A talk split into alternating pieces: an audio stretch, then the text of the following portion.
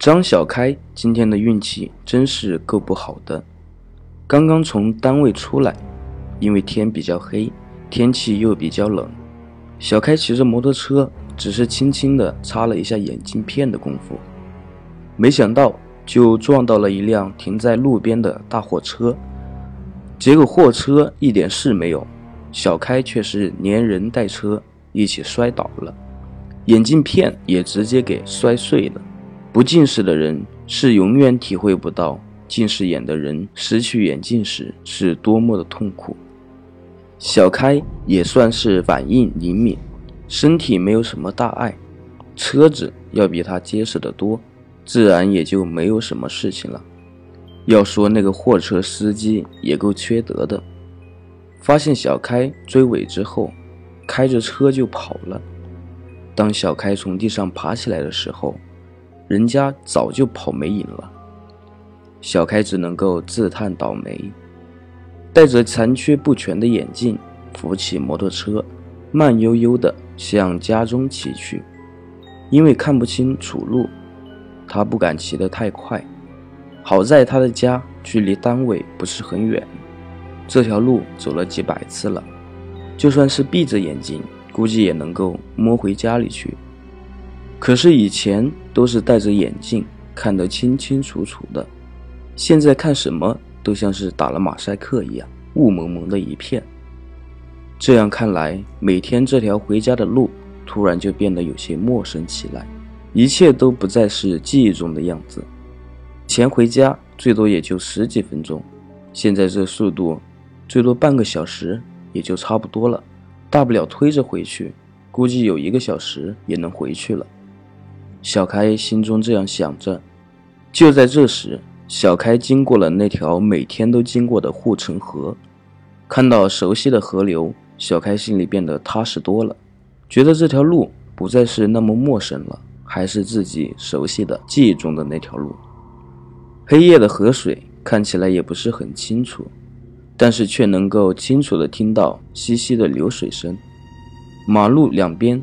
都设有白色的石头栏杆，每隔一段距离都会有一盏路灯。可惜这些路灯基本上年久未修，好多都已经熄灭了。突然，小开看到在一根高高的路灯灯柱之上挂着一盏大红灯笼，灯笼里面的光芒不是很亮，但是灯笼的红色却仿佛照亮了这个黑夜，异常的夺目。没有了眼镜，小开看什么都很模糊，唯有这一盏红灯笼，他看得十分清楚。在经过那个灯柱的时候，小开不自觉地停了下来。车子刚刚停下，就听到河水中传来一阵有人踏水的声音，紧接着就看到一个人全身水淋淋地从护城河里面走了出来。这大半夜的，看到这样一个人。小开不自觉地向后退了两步，和他保持一个绝对安全的距离，谨慎地看着对方。等到男人彻底上了岸之后，就在红灯笼下面停了下来，抬起头看着小开。小开也终于看清楚了对方的模样，那是一个看起来也就四十来岁的中年人，长得有些消瘦，不知道是不是在水中泡的时间太长了。一张脸惨白的有些吓人。男人三两下就爬上了光溜溜的灯柱，取下了上面的红灯笼之后，阴沉着一张小脸对小开说道：“很晚了，你送我一程吧。”小开不敢直接拒绝对方，犹豫了半天才说道：“这位大哥，你看我是一个近视眼，我的眼镜已经碎掉了，根本就看不清路。”你让我载着你回去，实在是太危险了，不如你去找其他人好不好？哪来那么多废话？你不想回家了吗？对方说话的语气十分的阴冷，吓得小开不敢再多说什么，只好发动了摩托车，准备载着对方回去。说来也奇怪，不知道小开是不是被吓的，这次他重新骑上摩托车之后。发现眼前的路看起来清明了许多，一切都是看得清清楚楚的。大哥，你去哪呀？小开小心翼翼地问道。你家在哪，就在哪停。对方简单的回答了一句，又陷入了沉默。小开心里想：这家伙难道是想要了解自己的家在哪里，做长期的打劫打算吗？大哥，我是一个小光棍，家里就我一个人，房子是贷款买的二手房，到现在还没有清呢。不然的话，这大半夜的，我一定请大哥您去喝杯茶。你这人怎么这么烦？快点把你送回家，我也好回去交差。你快一点啊！红灯灭了，我就帮不了你了。小开不明白这人说的“红灯灭了就帮不了自己了”是什么意思，但是在那一刻却感觉到对方似乎对自己并没有恶意，确实是真的想要帮助自己。小开决定赌上一把。带着男人很快来到了自己居住的小区门口。大哥，我到家了，您看您是上去坐坐喝喝茶，还是？小开怯生生地问道。喝茶还是等下次吧。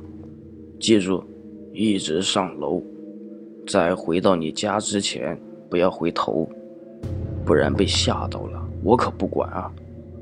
灯笼快要灭了，你赶紧走吧。小开应了一声，急忙向楼上走去。但是当他走到单元门口的时候，突然想到了男人的话。这时候回头会有很可怕的事情发生，到底会是什么事情呢？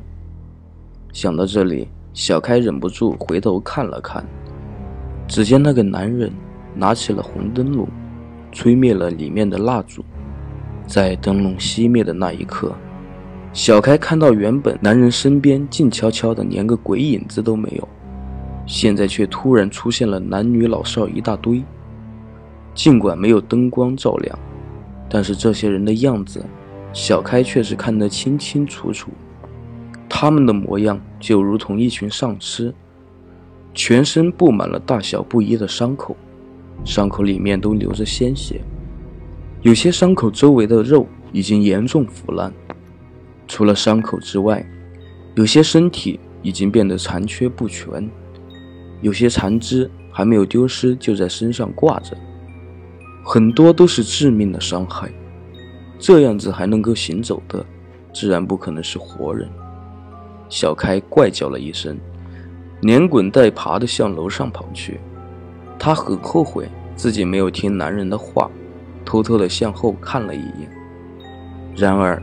就在小开好不容易跑到自己家门口的时候，发现自己家的门上竟然挂着一盏红灯笼。